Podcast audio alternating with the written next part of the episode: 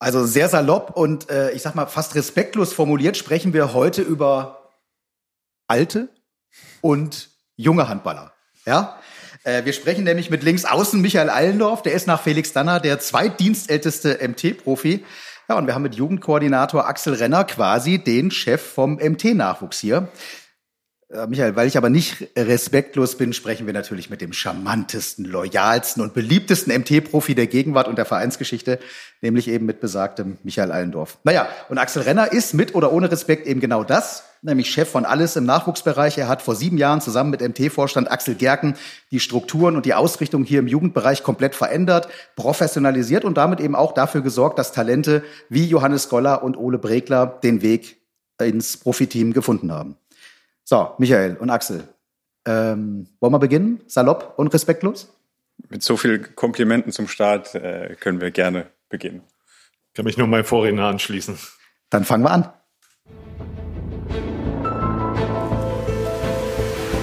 »60 Minuten Podcast«, der Handball-Podcast der MT Melsungen, präsentiert von Dietz Werbetechnik.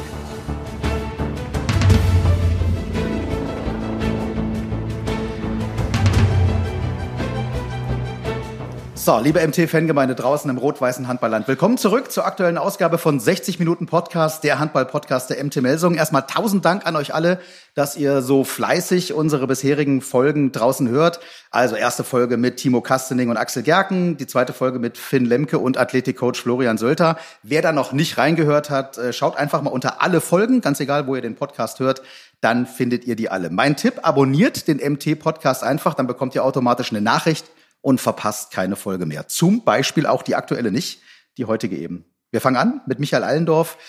Michael, ich habe es eben im Teaser schon gesagt, du bist sozusagen sowas wie eine lebende MT-Legende und das muss man ja erstmal schaffen, eine Legende zu sein, während man noch spielt. Ich glaube, das ist so ziemlich das Größte, was ein äh, Sportler in einer Mannschaftssportart erreichen kann. Wie fühlt sich denn eine Legende? Naja, wir wollen es mal nicht übertreiben. Also ich bin zehn Jahre hier im Verein. Ähm, das äh, hätte ich wahrscheinlich am Anfang auch nicht gedacht. Ähm, aber es passt einfach alles sehr gut zusammen. Ich fühle mich hier mit meiner Familie sehr wohl in Nordhessen, in Kassel. Ähm, und der Verein hat sich auch äh, wirklich extrem weiterentwickelt in den letzten Jahren. Und ähm, deshalb bin ich einfach froh, immer noch hier zu sein. Ja, jetzt muss man dazu sagen, was ja das Bemerkenswerte ist, du bist ja gebürtiger Südhesse, du kommst aus Heppenheim. Äh, also ich sage mal, es ist ein offenes Geheimnis, Nord- und Südhessen verstehen sich nicht immer ganz so gut. Von daher bemerkenswert, dass du es seit zehn Jahren jetzt in Nordhessen ausgehalten hast. Ja, ich habe ja eine kleine Zwischenstation über Mittelhessen in, mhm. bei der HSG Wetzlar eingelegt, da war der der Kulturschock nicht ganz so groß. Ähm, ich konnte mich dann äh, Stück für Stück an, an die nordhessische Mentalität gewöhnen ehrlicherweise muss ich sagen, ich hatte jetzt eigentlich vor, dich hier quasi auch ähm, äh, äh, greifbar vor die, äh, vor die Qual der Wahl zu stellen, indem ich jetzt hier ein Appleboy und eine nordhessische Aale Wurst hinlege und du hättest dich entscheiden müssen, aus äh, hygienischen Gründen, da wir leider eben die Corona-Problematik haben, äh, steht jetzt hier nicht auf dem Tisch, aber stell's dir mal imaginär vor. Also der Appleboy und die Aale Wurst und du müsstest dich jetzt entscheiden. Die Symbolik dahinter ist klar, ja. Du musst dich zwischen Nord- und Südhessen entscheiden. Ja, äh, da muss ich aber jetzt, wenn wir von der Kulinarik her rangehen an die ja. Sache, ähm, ist beides nicht so mein Fall. Aale Wurst vielleicht schon eher, aber Appleboy überhaupt nicht. Und das ist Großartig. auch eher Richtung Frankfurt. Ich bin ja noch weiter Südhessen ja. und da grenzt ja der Odenwald an. Ja. Von daher würde ich da, es gibt eine Spezialität, Kochkäse Schnitzel, Kochkäse, Brot, das ja. würde ich dann bevorzugen. Ist, ist das hier dieses äh, Hand, ist aber nicht Handkäse mit Musik, ist das? Ja, Handkäse mit Musik äh, gibt's auch oft, aber ja. es gibt äh, das so ein bisschen in flüssiger Form, ja. Kochkäse. Handkäse mit Musik, also ich bin jetzt Nordhesse, ich kenne mich mit dem Südhessischen nicht aus. Axel kommt eigentlich aus Berlin, gebürtiger Berliner. Äh, die Aale Wurst kennst du inzwischen natürlich auch, bist jetzt sieben Jahre hier in Nordhessen. Weißt du, was die, was Handkäse mit Musik ist? Also Handkäse, glaube ich, erklärt sich. Das ist eben der Käse. Was ist die Musik? Weißt du das? Ähm, Soweit bin ich noch nicht sozialisiert worden. Äh, Michael, du weißt es als Südhesse. Ja, selbstverständlich. Das sind ähm, eingelegte Zwiebeln, die mhm. man auf den auf den Handkäse dann drauf macht und ja. das zusammen isst. Ja. Und Musik dann äh, deshalb, weil es äh, nach dem Verzehr dann äh, vielleicht den, das eine oder andere Geräusch dann aus deinem Körper herauskommt. Wie verlockend. Ich ahne mal, dass der Axel wahrscheinlich eher die Berliner Currywurst bevorzugt. Da äh, liegst du ganz nah an der Ja, Wahrheit, ja. ja. Bleiben wir aber erstmal bei Michael. Also haben wir geklärt. Äh, ich habe jetzt schon befürchtet, dass du sagst, ich nehme beides, Appleboy ähm, und äh, die Aale Wurst. Ähm, bin ich aber dankbar, dass du dich in, in, also eher für die nordhessische Aale Wurst äh, entschieden hast. Wenn man zehn Jahre hier lebt, äh, macht das Sinn. Wir versuchen dich näher kennenzulernen. In den ersten beiden Folgen ist uns das immer gelungen, indem wir äh, wir könnten jetzt deine Frau fragen. Du hast, dein, du hast deine Frau hier kennengelernt, geheiratet, äh, deine Tochter ist hier geboren. Das machen wir aber nicht. Aber wir fragen deine andere Familie, deine MT-Familie. Ja? Äh, deine Mannschaftskollegen kennen dich jetzt in- und auswendig. Und ich habe mal auf deiner gegenüberliegenden Seite, du bist ja der Linksaußen, ich habe bei Tobi Reichmann mal nachgefragt, äh, was ist Michi Allendorf für ein Typ? Der bestgestylste Handballer, den wir bei uns in der Mannschaft haben. Das habe ich von Michael Müller früher schon mal erfahren. Das ist derjenige, der am längsten in der, äh, in der Kabine braucht, nach dem Training und nach dem Spiel. Wie lange braucht er? Mit Yves Kunkel zusammen, ja. Also es kann schon mal ein paar Minuten länger dauern, ja. Oh, das heißt, die ganze Linksaußenseite ist sozusagen die Styling-Front bei der MT? Das sind die Eitleren, ja. Was hat er so alles in der Kabine dabei? Mit was stylt er sich? Oh, Haarspray, Wachs, ja, alles was zum gut aussehen in dem Alter dann halt auch benötigt wird, ne? Also ein zweites Training äh, am Tag ist gar nicht möglich, weil er braucht nach dem ersten Training schon so lange, dass er zum zweiten Training gar nicht fertig wird. Nicht ganz, aber wenn's jetzt noch, wenn er noch ein paar Jahre älter wird, dann vielleicht. Was ist er sonst so für ein Typ, abgesehen vom Styling? Ein super lustiger, lockerer Typ. Ähm, und der Kämpfer auch äh, als Spitzname bei uns in der Mannschaft genannt, weil immer er sich voll reinhängt, kämpft bis zum, bis zum Umfallen und auch gerade bei Verletzungen ja, einfach nicht aufgibt. So, Michael, also viele Informationen in der Aussage von Tobi Reichmann. Fangen wir mal hinten an. Er sagt, dein Spitzname ist der Kämpfer, dein Spitzname ist aber eigentlich der Lifty. Ja, äh, das ist äh, richtig und ich weiß nicht, wie viel Ironie da jetzt reingepackt wurde von Tobi. Er hat Ähm, nicht gelacht, während er gesprochen. Ja, äh, Spitznamen gibt's viele. Lifty ist einer davon. Ähm, wie Erklär der, mal Lifty, ja. Wie der entstanden ist. Äh, es ist auch nicht alles, was wir hier besprechen, für die Öffentlichkeit gedacht. Ich kann nur, ich kann nur äh, dazu uns. sagen, dass ähm, der Jahr, der Name ist vor ganz vielen Jahren, ich glaube zu meiner Wetzlarer Zeit irgendwann mal entstanden bei einem Mannschaftsabend. Es hat was mit einem Aufzug oder mit einem Lift zu tun. Hm. Mehr kann und will ich an, äh, an dieser Stelle nicht dazu sagen. Schade, schade. Aber du kommst vielleicht noch mal äh, hier in, zum Podcast. Ja. Okay. Also und die ähm, äh, die Info war ja, dass du äh, am längsten in der Kabine. Wie lange bist du denn jetzt nach dem Training und nach dem Spiel in der Kabine vorm Spiegel? Nicht so lang wie Yves Kunkel. Hm. Da hat er schon recht, der Tobi. Vielleicht ist das wirklich so ein Linksaußen-Ding.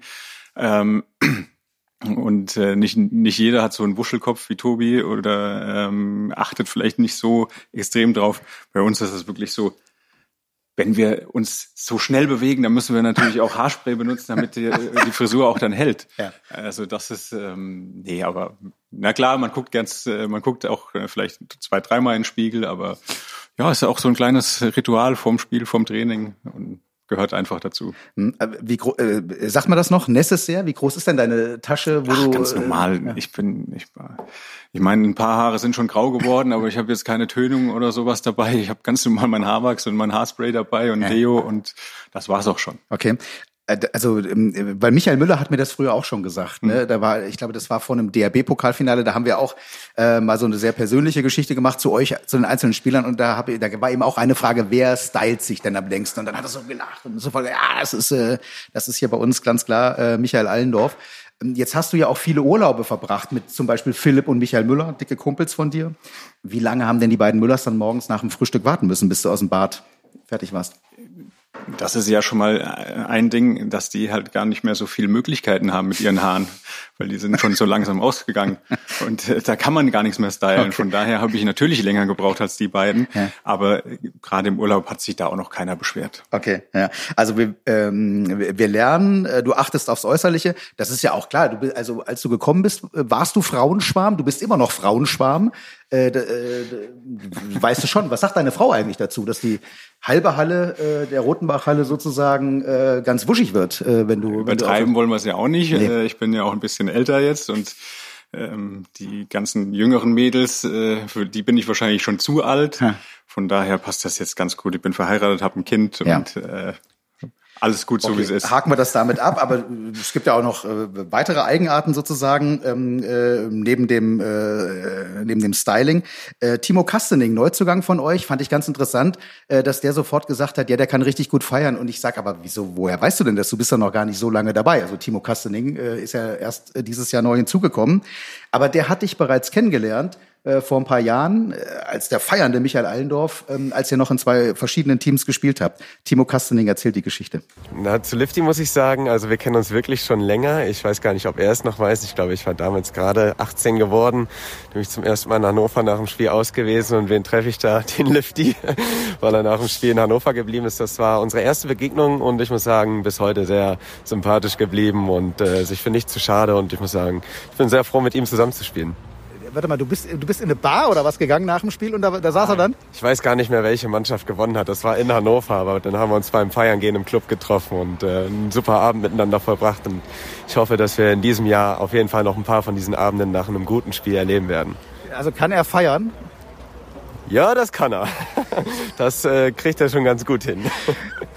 Ja, was war los? Also nach dem Spiel in Hannover, ich hoffe, es war ein Sieg äh, aus Melsunger Sicht? Äh, ich glaube ja. Äh, wir haben da, wir haben eigentlich relativ häufig sehr gut in Hannover gespielt. Ähm, aber an, ich kann mich natürlich noch, lieber Timo, an den Abend erinnern. Ehrlich, ähm, ja? ja. Und zwar, ich habe damals ein, ein, sehr guter Freund von mir, Mario Klösner, der hat in mhm. Hannover ähm, am Kreis gespielt. Und ähm, dann, dadurch, dass wir gewonnen hatten, äh, haben wir dann nächsten Tag frei bekommen. Dann habe ich spontan gesagt, komm, ich bleib eine Nacht bei dir. Und dann sind wir eben nochmal los, sind wir nochmal in die Stadt. Und er hat dann wiederum den kleinen Timo, er ist heute noch klein, aber den jungen Timo Kastening dann äh, mitge mitgenommen und hat gesagt, komm, ich zeig dir mal, wie man richtig ausgeht, wie man richtig feiert. Und da haben wir uns das erste Mal dann kennengelernt. War ein lustiger Abend. Ähm, allerdings muss man dazu sagen, das ist auch schon einige Jahre her. Also ja. das äh, hat sich dann auch ein bisschen gedreht, wenn man älter, reifer verheiratet ist, dann ja. kann man auch nicht mehr so ausschweifend feiern oder wie man das vielleicht in früheren Jahren gemacht hat. Axel, kannst du das bestätigen? Du bist, du bist, das dürfen wir auch verraten, du bist 51. Ja. Gehst schon noch feiern. Ja, ja, klar. Äh, nein, natürlich nicht mehr, überhaupt nicht mehr. ähm, nee, aber es ist schon so, dass die, die Anzahl der Feiern vielleicht etwas abnimmt. Äh, bei der Intensität bin ich mir nicht so sicher. Jetzt müssen wir dazu sagen, Michael, also du kannst nicht nur in Hannover feiern, du kannst auch hier äh, in Kassel feiern. Man muss ja auch nicht immer ausschweifend die ganze Nacht irgendwie da irgendwo abhängen. Du wohnst im vorderen Westen, dürfen man sagen, in Kassel. Das ist sozusagen, ja, äh, die Gastro-Szene sozusagen der, der Stadt. Ähm, und ich glaube, du hast durchaus ja auch so zwei, drei Lieblingslocations. Müssen wir jetzt nicht alle namentlich vielleicht nennen, keine Schleichwerbung machen, aber so, ja, so die ein, zwei Top-Locations. Ja, wie du schon sagst, im vorderen Westen, da ist ja wirklich äh, einiges los und dann hat man unzählige Möglichkeiten äh, auszugehen, ähm, aber nicht in der vorderer Westen. Also wenn man jetzt über äh, Mittagessen zum Beispiel reden, ähm, mhm. was wir natürlich, weil es für uns schnell und äh, einfach gehen muss, dann, dass man nicht immer zu Hause kochen muss, äh, gehen wir, gehen wir viele aus der Mannschaft gehen Mittagessen. Das machen wir gerne in der im Kokotau mhm. in der Stadt, äh, jetzt nicht im vorderen Westen. Aber dann abends, klar, wenn wir, ich, wir müssen nur vor die Tür, wir haben es nicht weit bis zum El Erni, da mhm. gehen wir sehr gerne hin. Mhm. Das Da Vinci ist um die Ecke. Unten direkt bei uns äh, ist jetzt eine neue Pizzeria, Pizza Solo und mhm. nebendran ein Burgerladen, alle ja, mächtiger. Alle mächtiger. Also sind, mhm. sind einige okay. sehr nette und gute Adressen. Ich greife mir mal einen raus davon. Das ist das Kokotau. Ja, ähm, ich weiß, dass du da gerne hingehst. Ähm, und das muss man ja auch erstmal schaffen als Profisportler. Ein Getränk ist nach dir benannt. ja. Äh, es ist Jetzt wird nur meine, meine Feiervergangenheit hier äh, thematisiert. Ja, das, äh, das sticht hervor komm, sozusagen. Komm nicht ja. so gut weg bei der ganzen Sache. Äh, das ist ein Cocktail. Der Cocktail heißt Allendorf 22. Mhm. Ist tatsächlich nach dir benannt. Ja. Und der Arjan ist der Chef vom Kokotau. Ihr seid, ja. glaube ich, gute Kumpels, weiß ich. Ja. Ähm, der erklärt uns mal, was ist denn drin im Allendorf 22, dem Cocktail im Kokotau? da ist, das sind viele Vita viel Vitaminen drin. Vitamine, ja. Genau, so wie Rum, Wodka, Likör 43, Melonenlikör, Maracuja, äh, Granatapfellikör und Vanille. Ja, ähm, äh, wiederhol nochmal die ersten drei äh, Vitamine. Wodka, Rum und Likör 43. Ja. Ähm, das ist ja ein Profisportler, der Michael. Wie viel von denen trinkt er denn unter der Woche? Äh, gar keinen. Natürlich nur zu Weihnachten gibt es eins. Ja zum Nachtisch. ansonsten ähm, gibt's den Allendorf 22 auch als als alkoholfreien hier bei uns. Ah, okay, ja. Und wie kam es zu diesem Cocktail? Ja, das war so der Allendorf ganz alleine schuld, dass er das äh, höchstpersönlich äh, sich das entworfen hat und äh, ich bin auch der Meinung, dass äh, jede Legende einen eigenen Cocktail haben sollte. Er, er selbst hat den kreiert? Also hat, hat er, hat, stand er hier mit dem Mixer? Absolut, ja. Absolut. Ja, er hat das auch ein bisschen im Blut, muss ich ehrlich dazu sagen. Alkohol im Blut? Das nicht, der hat das im Blut so ein bisschen, sich als Barchef äh, zu fühlen. Also du kennst ihn ja jetzt natürlich nicht, nur vom Cocktail trinken und vom Cocktail mixen. Was ist ein Michael für dich für ein Typ? Er ist, äh, mittlerweile ist er ein sehr, sehr guter Freund, würde ich sagen. Ist äh, ein toller Typ. Ich mag ihn wirklich sehr, sehr. Würde mal sagen, der gehört zu meinen engsten Freunden. So, Michael, also jetzt müssen wir festhalten. Jetzt müssen wir erstmal in, an erster Stelle müssen ja. wir jetzt mal nicht, dass die Leute da draußen falschen Eindruck kriegen. Ne? Das ist jetzt das Erste, was wir mal sagen müssen. Ich ja. bin immer noch Profisportler ja. und du kommst hier mit einer Geschichte nach der anderen um die Ecke, die mich hier als Vollalkoholiker hinstellt. Das ist nicht so. Nein. Das habe ich ja auch gelernt. Also ihr müsst, ihr müsst wirklich richtig gut befreundet sein, weil ähm, er, er macht aus einem alkhaltigen Cocktail einen Vitaminshake. Ja? Also.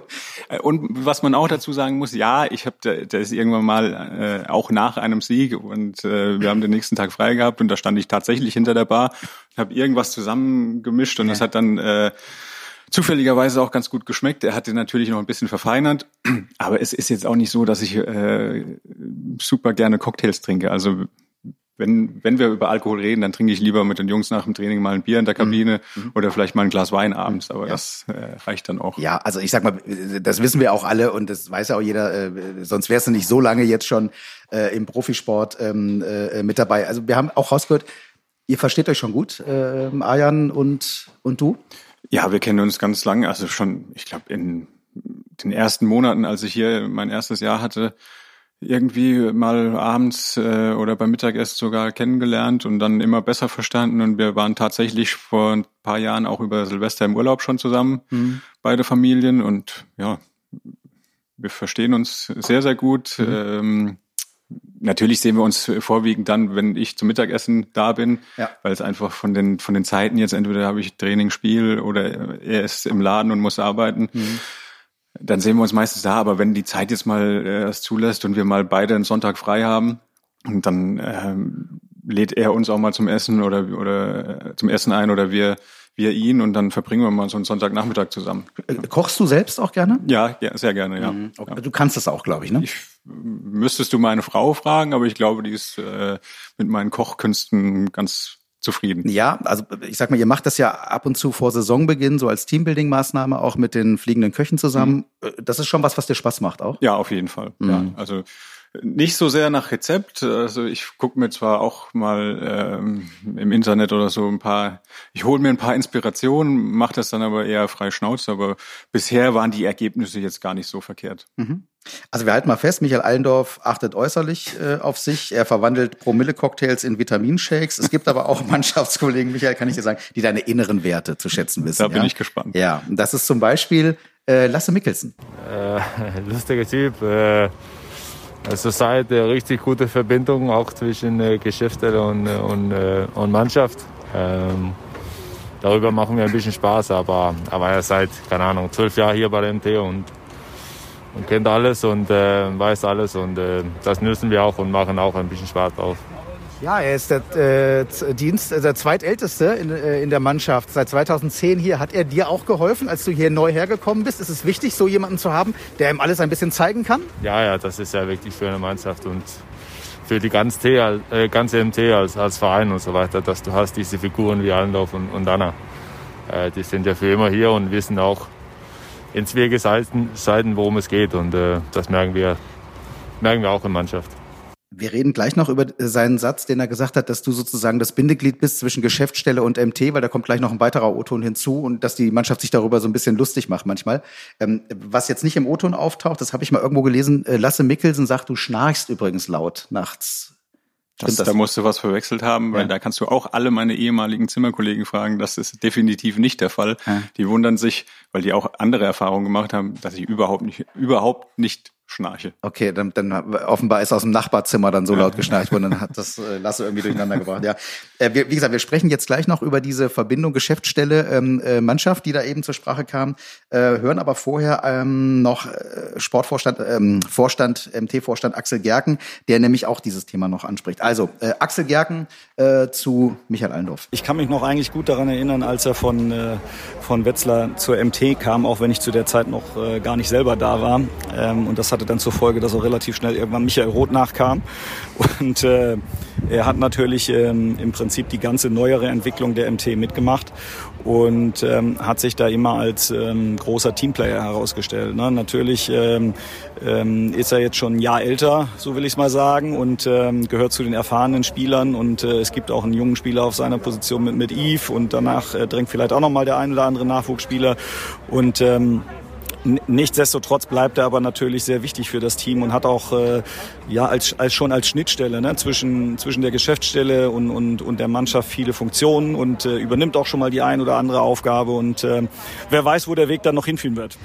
Da sprechen wir noch drüber, wo der Weg möglicherweise noch hinführen wird. Ich weiß, das ist ja auch ein Thema, was äh, dir so ein bisschen auch auf dem, auf dem Herzen liegt. Mit 34 kann man das ja auch haben. Lass uns aber kurz aktuell noch ähm, äh, da erstmal bei bleiben. Also diese Schnittstelle, die du bildest zwischen Geschäftsstelle und, ähm, und der Mannschaft, was Lasse schon angesprochen hat, was Axel auch anspricht, was heißt denn das konkret? Naja, das, ähm, das tritt dann meistens in Phasen auf, in denen es Probleme gibt. Also wenn alles super läuft, dann braucht braucht niemand irgendjemand, der zwischen irgendjemand vermittelt. Aber gerade jetzt äh, letzte Saison, als es dann sportlich äh, sportlich nicht so überragend lief, da musste halt dann schon jemand mal mit dem mit der Vereinsführung reden, mal vielleicht denen auch mitteilen, was so in der Mannschaft vorgeht. Andersrum genauso muss man der Mannschaft vielleicht mal sagen, Jungs, jetzt müssen wir mal aufpassen, weil wir kriegen ganz schön Druck. Oder jetzt die Corona-Zeit, ähm, da ging es ja auch ähm, zum Beispiel um Gehaltsverzicht und mhm. das muss halt irgendjemand dann auch in die Hand nehmen und muss das dann nach außen oder bei, bei Axel oder bei Barbara oder so, muss da dann auch in die Verhandlung gehen oder muss das ganz, muss das Ganze vermitteln, muss das der Mannschaft auch äh, bisschen vermitteln und da hilft's halt, wenn, wenn ein Spieler wie ich oder, oder wie Felix oder ich jetzt vielleicht schon länger im Verein sind, die können das dann natürlich dann besser in die Hand nehmen, die kennen die Leute, die entsprechenden Leute auch dann schon besser als vielleicht Leute, äh, als vielleicht andere Spieler, die gerade erst neu im Verein sind. Das hat ja so ein bisschen was mit administrativem Talent auch zu tun, organisatorischem Talent zu tun. Liegt, liegt dir das? Also ähm, ja, nicht nur das nächste Spiel vor Augen zu haben, sondern die Gesamtorganisation? Ja, würde ich jetzt vielleicht noch, noch gar nicht so sagen. Ähm, ich glaube, auch wenn viele jetzt einen Spaß daraus machen, ich bin ganz gut akzeptiert in der Mannschaft und die meisten Jungs vertrauen mir auch ganz, äh, vertrauen mir auch und deshalb mache ich das natürlich auch gerne und stelle auch meine, Hinter meine Interessen vielleicht mal hinten an. Also ich, mir geht es eigentlich darum, dass es uns als Mannschaft und als Verein gut geht und äh, das ist eigentlich mein Antrieb, der dahinter steckt. Das ist ja das, was Lasse auch sagt, ne? so, also, äh, dass du natürlich wichtig bist für all diejenigen, die neu hinzukommen, die die ganze Amtorganisation noch nicht kennen, die Abläufe noch nicht kennen. Aber äh, warum lachen die manchmal darüber? Warum machen die sich so ein bisschen lustig? Ja, es ist halt wirklich in letzter Zeit extra äh, ein bisschen viel geworden tatsächlich. Ah. Also gerade jetzt einmal sportlich letzte Saison äh, dann die Corona-Krise und wenn du dann halt jede Woche mit irgendeinem anderen Thema kommst, und äh, ich habe das halt die meiste Zeit gemacht, dann wird's halt irgendwann ein bisschen viel und dann äh, fragen die halt schon, äh, kommst du heute zum Training oder äh, gehst du auf die Geschäftsstelle und klärst irgendwelche anderen Dinge. Also okay. die machen sich dann schon ein bisschen lustig darüber. Mhm. Also, aber äh, wir, wir merken daraus, dass du sozusagen ja auch ähm, äh, ein Gespür für diese Situation hast, wann man was tun muss, wann man sich möglicherweise auch eben äh, jenseits des Trainings und irgendwelcher äh, Trickwürfe äh, für die Mannschaft äh, einsetzen muss.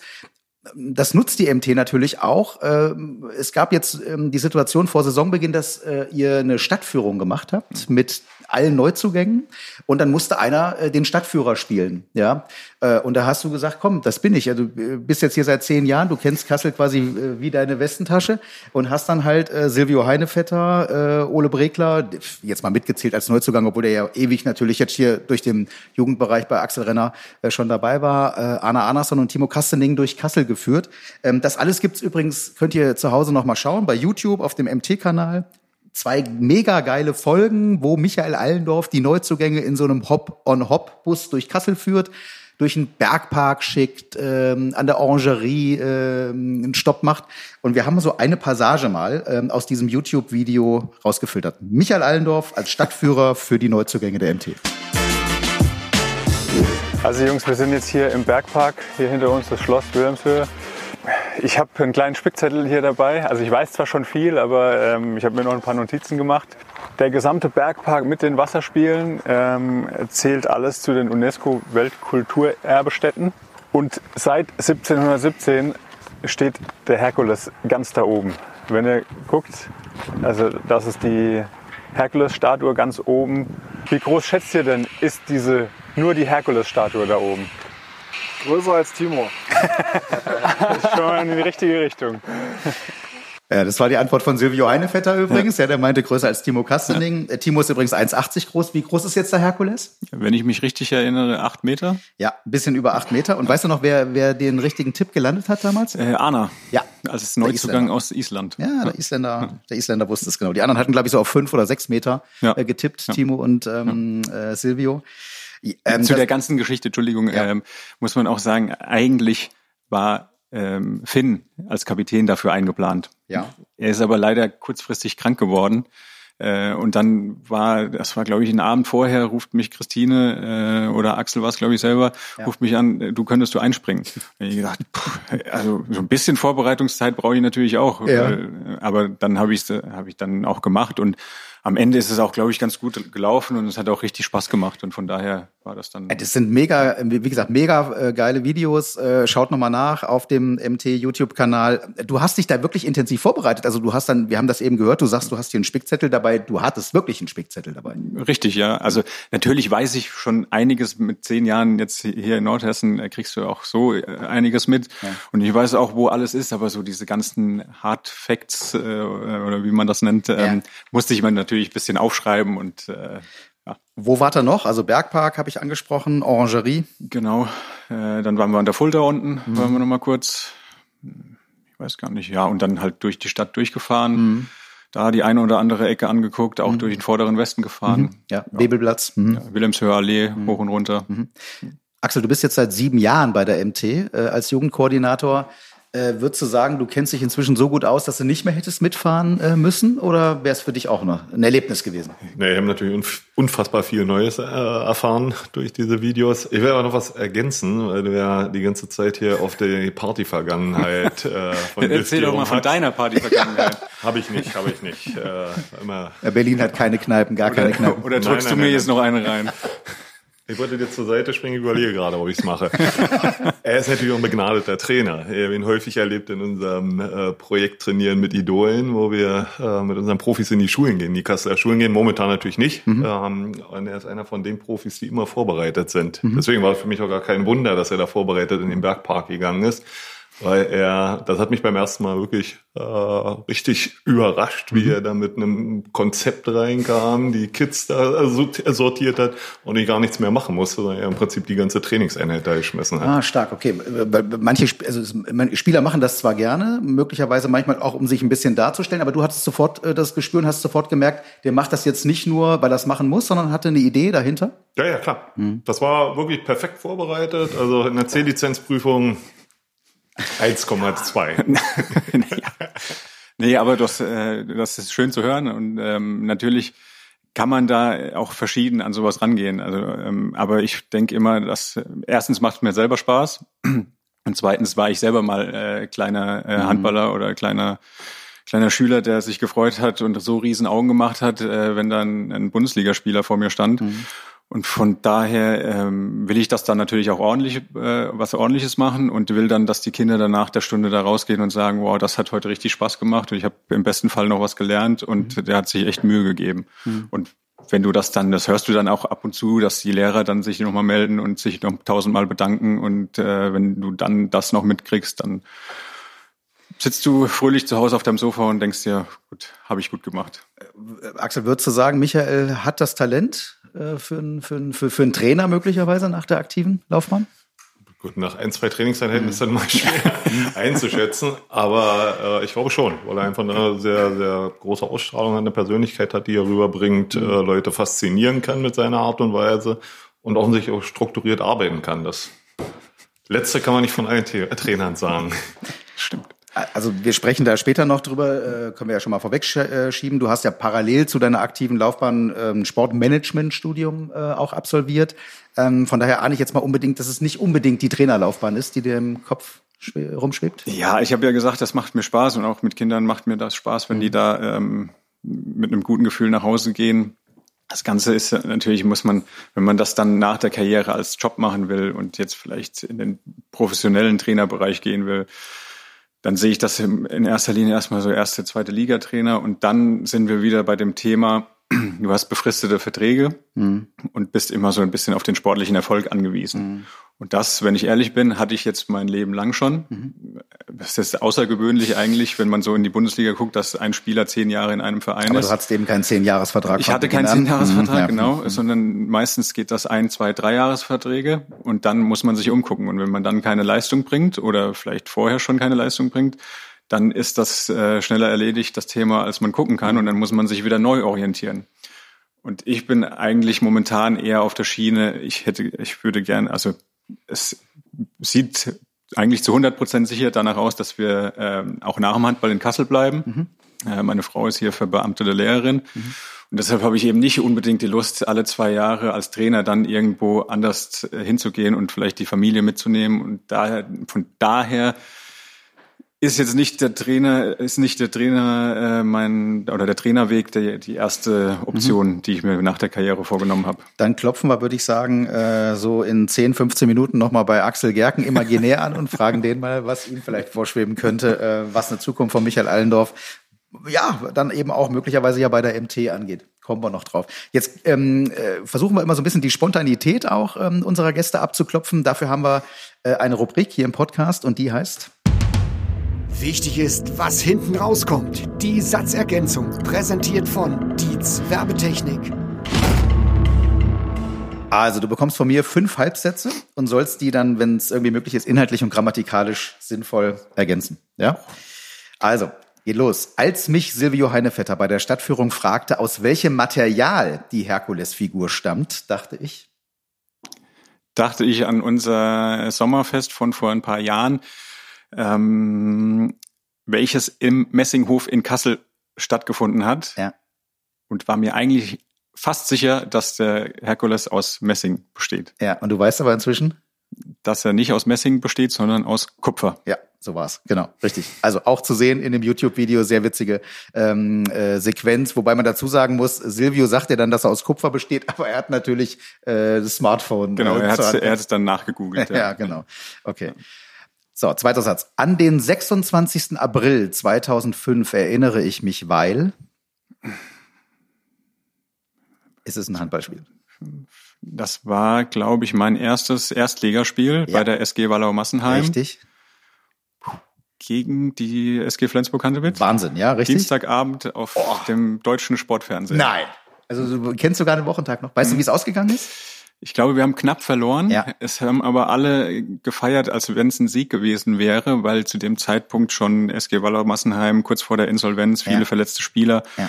Und wir mit, ähm, ich glaube, drei Spielern aus der zweiten Mannschaft mhm. und mit mir, der 18 noch Jahre warst du? Mhm. A-Jugend gespielt ja. hat. Ja. Bist du aufs Gymnasium gegangen noch? Relativ lange äh, mit der SG Flensburg-Handewitt mhm. mithalten konnten. 32, 35. Weißt du noch, ja. wie viele Tore du selbst gemacht hast? Wie gesagt, als 18-Jähriger? Ich glaube, zwei aus drei. Ja. ja. ja. Zwei Tore. Wahnsinn, also sogar den Wochentag noch hinbekommen. Stark. So, wir bleiben bei einem Datum. Der 20. September 2018 war für mich der schönste und aber gleichzeitig auch einer der stressigsten Tage, weil an dem Tag ist meine Tochter geboren mhm. worden. Mhm. Und zwar ähm, morgens um, jetzt hast du mich um 8 Uhr mhm. 10, glaube ich. Mhm. Das weiß ich nicht, ja, da war ich nicht dabei. 8 Uhr 10. ähm, war ich natürlich mit meiner Frau im Krankenhaus mhm. und äh, das war ja, also das war mit Sicherheit mit Abstand der schönste Moment in meinem mhm. Leben und äh, der ganze Tag war so total mhm. voller Euphorie und äh, Dann hat mich mittags unser Trainer angerufen, hat mir es quasi freigestellt, ob ich abends mitspielen will. Ja. Ihr hattet, ihr hattet ein Bundesligaspiel. Genau, wir abends? haben abends gegen den VfL Gummersbach gespielt. Und dann habe ich mich kurz mit meiner Frau besprochen und die war aber auch glückselig und hat gesagt, du, das passt schon Mhm. und äh, wenn du spielen willst, dann gerne. Und dann bin ich, habe meine, habe tatsächlich meine Tasche gepackt, bin dann abends zum Spiel gefahren. Ja. Und da haben wir dann auch gewonnen Ja. und äh, ich habe die erste Halbzeit, glaube ich, gespielt und habe auch drei Tore gemacht. Ja, sensationell, sensationell. Genau, so war's. Ja. Und an dem Abend habe ich auch ein bisschen gefeiert. Aber das war der einzige bisher. Das war der einzige bisher. Äh, War, war ja quasi wie Weihnachten, Ja, ja, wie ja, ja, genau, ne? ja. genau ja. ja, stark. Ähm, nächster Satz. Bei Spielen, in denen ich auf links außen auch nach 15 Minuten noch kein Anspiel bekommen habe, denke ich manchmal, ähm, denke ich manchmal, ähm, es ist gerade eine ganz normale Situation, weil wir in den letzten Spielen oder äh, relativ wenig über unsere Ja. Außen spielen. Ja. Mm, Ja, es regt mich natürlich auf. Allerdings ist das ähm, berufsbedingt mein Job und äh, wir sind halt außen und wir sind halt angewiesen auf unsere Gegenspiel, äh, auf unsere Mitspieler.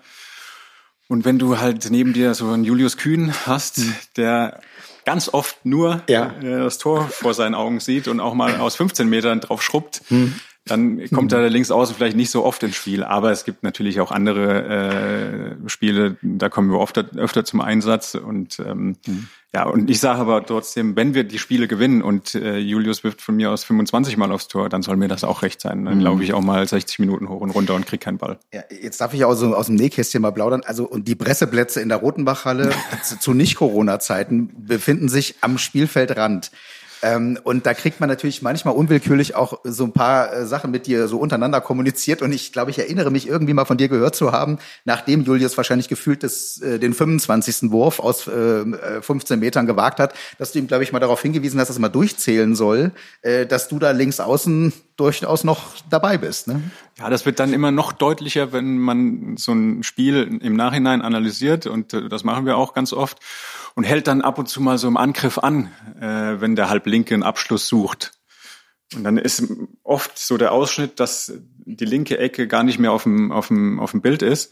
Und dann sagt aber unser Trainer, aber Jungs, guck mal, da steht noch einer. Also wir, wir sind, wir sind ähm, sieben Feldspieler oder sieben Spieler auf dem Feld und der links außen steht da noch in der Ecke. So, und da kann es ab und zu mal gewesen sein, dass ich Julius da vielleicht freundlich darauf hingewiesen habe. Ja.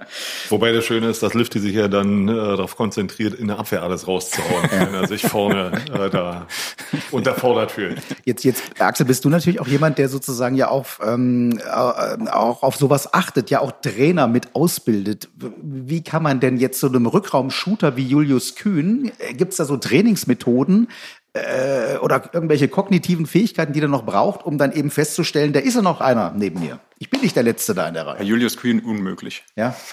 Untrainierbar. Untrainierbar. Wenn ich die Trainingsmethode entwickle, wäre in die Hall of Fame aufgenommen. Ja, okay. Das ist, naja, es gibt einfach Spieler, die sind so. Hm. Das sind auch unfassbar erfolgreich. Da gab es auch zu vielen, äh, in vielen Jahren schon, als ich noch in Gummersbach war, hat Kim Shin Yoon dann noch Hm. gespielt, Torschützenkönig, äh, König, Legende. Aber pff, da hast du den außen nur für die Abwehr mitgenommen. Der hat den gar nicht gesehen. Ich weiß ja nicht, ob er den Namen kannte Hm. von dem. Der hat äh, gefühlt in zehn Jahren Bundesliga von, äh, von Kim nicht einen Ball bekommen. Das ist so. Und das bei einigen Spielern so. Es ist ja auch, es ist ja auch oft so, wenn du, also selbst wenn, wenn du mal als Außen irgendwie neun oder zehn Tore machst, dann ist es ja in seltensten Fällen, dass du wirklich neun Abschlüsse von außen hast, sondern es geht ja als Außen dann, deshalb ruhst du dich in der Abwehr ein bisschen aus, damit du dann äh, Gegenstöße laufen kannst. Mal ein Einläufer vom Kreis. Dann gibt's oft die Außen werfen dann auch sieben Meter, oft kommen noch ein paar sieben Meter dazu und dann vielleicht am Ende zwei, drei, wenn es mal gut läuft, vier oder fünf von außen. So, aber das ist jetzt auch nicht so, dass wir jedes, jeden Angriff einen Ball auf Außen erwarten da. Wobei es halt häufig wirklich auch ein Trainingsproblem ist, weil gerade im Nachwuchsbereich sehr viel 4 gegen 4 trainiert wird. Die Trainer sehr häufig diese 4 gegen 4 Situation gestalten, aber die häufig nur im Innenblock machen, weil sie ein Innenblock-Training machen für die Abwehr und Angriff äh, im Rückraum. Also Und vier die gegen Spieler- vier, das heißt äh, Rückraum plus wahrscheinlich noch ein Kreisläufer dazu, Genau, aber genau, ohne genau. die beiden Und Außen. ohne die Außen. Die Außen werden dann immer ein bisschen beraucht, müssen in der Abwehr stehen. Ähm, und das automatisiert bei vielen Spielern, vielen Rückraumspielern, gerade bei den Jüngeren, genau diese Bewegung nach innen. Und deswegen kommt häufig in der, in der Ausbildung das Training in der Kooperation mit dem Außen zu kurz. Das, äh, trainiert ihr zu viel 4 gegen 4? Michael, dann wäre das jetzt die Erklärung. Nein, das, das würde ich jetzt nicht sagen. Also wir machen auch viel im 6 gegen 6, gerade jetzt unter, unter GoodMe. Ähm, ja, es, es ist auch immer, wir haben das auch durchaus angesprochen jetzt in, in Videoanalysen. Also ernsthaft jetzt auch äh, gesagt, dass wir unser Spiel breiter anlegen müssen, weil mhm. es macht es ja auch für die gegnerische Abwehr schwerer, wenn die, wenn die wissen, es kommt immer alles zur Mitte, dann machen die halt die Mitte, stehen die da, stehen die kompakt und dann wird's für uns wieder schwerer. Mhm. Wenn die aber wissen, okay, da kommt vielleicht mal ein, zwei ähm, nach außen, dann müssen die sich breiter aufstellen und dann haben wir in der Mitte dann mehr Lücken. Und mhm. von daher haben wir das durchaus jetzt auch mal angesprochen. Mhm.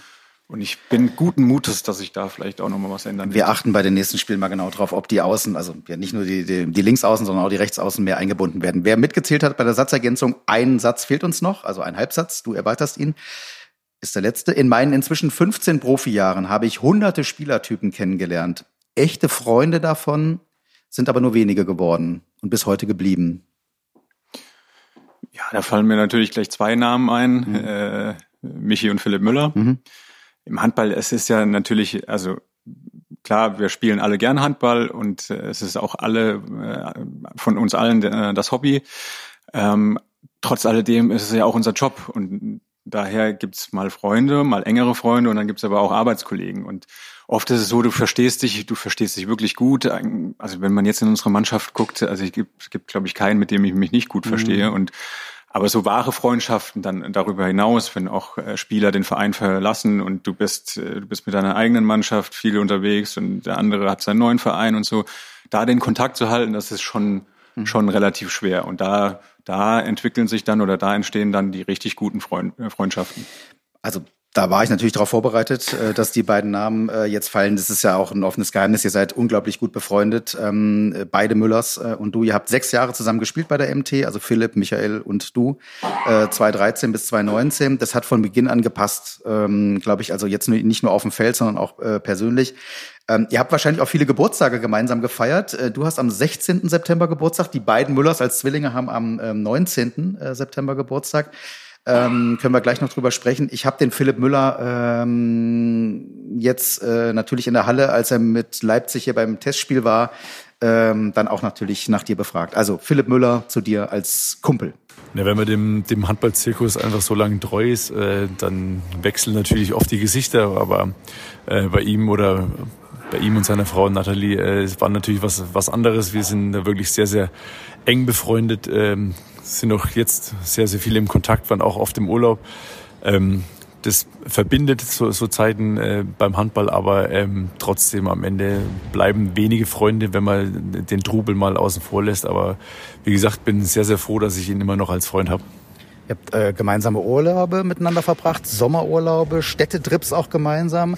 Ähm, du hast mir gesagt, äh, deinen Junggesellenabschied habt ihr äh, gemeinsam verbracht. Also Michael, natürlich dein Bruder noch mit dabei und, und Michi Allendorf in Barcelona, glaube ich. Ja. Ja, wir haben, äh, wir waren im Skiurlaub beziehungsweise im Sommerurlaub mal weggeflogen mit, der, mit den Familien. Ähm, und wie gesagt, die, die Chemie passt einfach unglaublich gut. Es sind wirklich äh, Freunde fürs Leben geworden äh, in den letzten Jahren. Ähm, und mit ihm hat man unglaublich viel Spaß, kann sehr, sehr viel lachen, gute Getränke trinken, muss man auch dazu sagen. Aber wie gesagt, man kann sich auf ihn verlassen und es macht unglaublich viel Spaß, mit ihm Zeit zu verbringen. Wie oft telefoniert ihr noch miteinander so? Das ist jetzt nicht immer unglaublich oft, aber das zeichnet natürlich eine, eine dicke Freundschaft oder eine Freundschaft aus, wenn man äh, sich lange nicht gehört hat und dann trotzdem wieder meldet, aber trotzdem alles wieder beim Alten ist oder wie es früher einfach war. Und da bin ich ihm sehr, sehr dankbar oder auch der Familie sehr, sehr dankbar, dass man da nicht irgendwie böse ist, wenn man sich mal zwei, drei Wochen, vier Wochen nicht gemeldet hat, sondern sich trotzdem unglaublich freut, wenn man sich wieder sieht. Also ich denke, Freunde ähm, stehen ja dafür, dass man die sozusagen dann anruft, wenn es auch mal nicht so gut läuft. Sind die Müllers äh, für dich äh, beide solche Typen? Ja, auf jeden Fall. Also mhm. die kannst du kannst du immer anrufen und auch das, was Philipp gerade gesagt hat, äh, wenn man sich mal vielleicht zwei, drei Wochen nicht gemeldet hat. Ich bin ja genauso. Also ich kann dir entweder in, in fünf Sekunden zurückschreiben oder erst in 25 mhm. Tagen. Mhm. Also das kann beides mal passieren. Mhm. Ist aber keine böse Absicht dahinter und wenn man eben so gute Freunde hat, dann äh, kann man sich darauf verlassen und dann ist auch nach dem 26. Tag, wenn man sich da erst meldet, äh, auch wieder alles gut. Mhm. Ähm, wenn man euch auf dem Spielfeld oft kennengelernt hat, hat man natürlich manchmal geglaubt, wie können die privat sich so gut verstehen? Da muss man aber dazu sagen, die Müllers sind privat natürlich anders als auf dem Feld. Ja, ähm, also das hat von Anfang an äh, in der Symbiose gepasst zwischen euch, so als als als als Menschen. Ja, also beide, Philipp und Michi, sind, ähm, ich weiß, wie viele Fans mhm. da draußen oder gegnerische Fans über die mhm. zwei denken und das haben sie sich auch äh, zu Recht erarbeitet, so mhm. diesen Ruf. Ähm, aber privat ähm, sind das ganz, ganz feine ja. Menschen und ähm, ja, von daher, das, wir kannten uns auch vorher, zwar, wir haben zwar noch nicht zusammengespielt, mhm. aber die zwei waren ja mal in Großwallstadt und, ähm, und man, man kennt sich halt so ein bisschen, wir haben uns immer gut verstanden. Und dann, als sie hierher gekommen sind, dann hat man natürlich noch mehr Kontakt und auch privat, dann haben wir von Anfang an viel zusammen unternommen. Ja, und dann ähm, von daher hat das dann doch relativ schnell, relativ gut gepasst.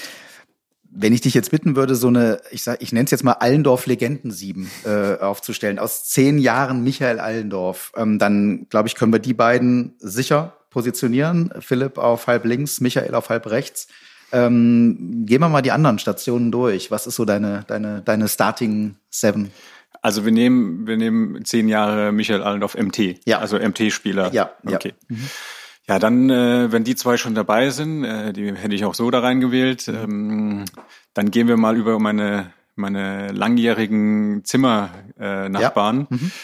Da würde ich dann wahrscheinlich im Tor anfangen äh, mit äh, Johannes Jöstrand. Mhm. Mit dem habe ich mir lange das Zimmer geteilt. Auch ein ganz feiner Kerl, auch mhm. ein bisschen ruhiger, aber mit dem mhm. habe ich mich auch super gut verstanden. Und mit dem haben, er hat jetzt auch den Verein gewechselt, aber mhm.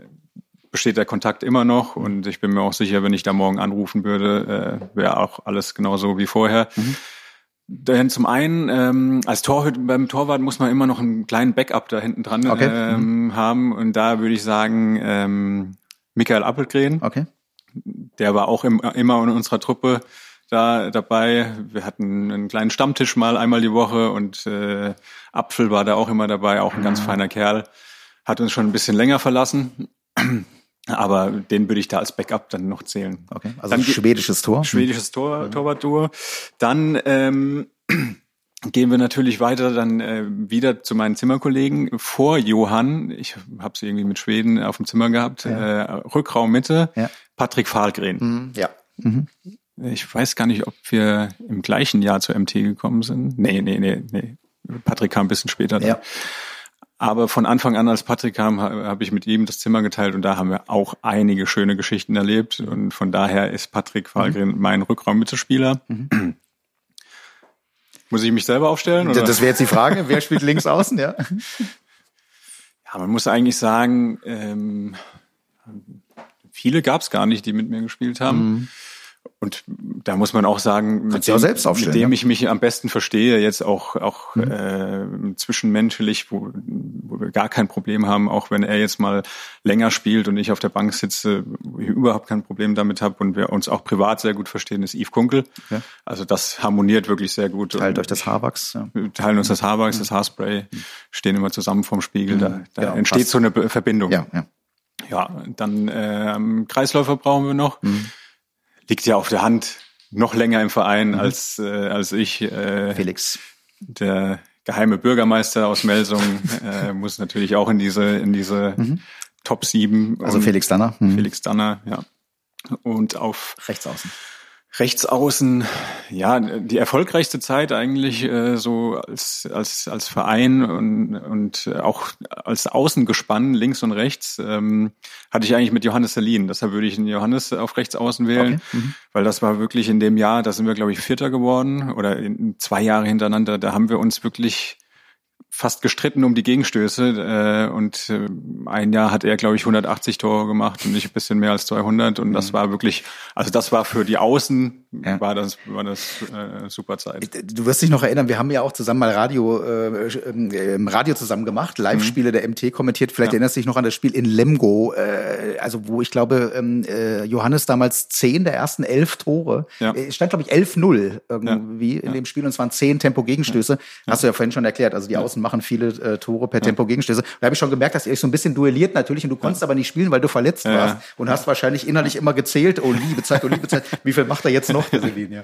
ja, das stimmt. Ich glaube, in dem Spiel hat er sogar 18 Tore gemacht ja, oder ja, so. Wahnsinn. Wahrscheinlich, weil ich nicht mitspielen konnte.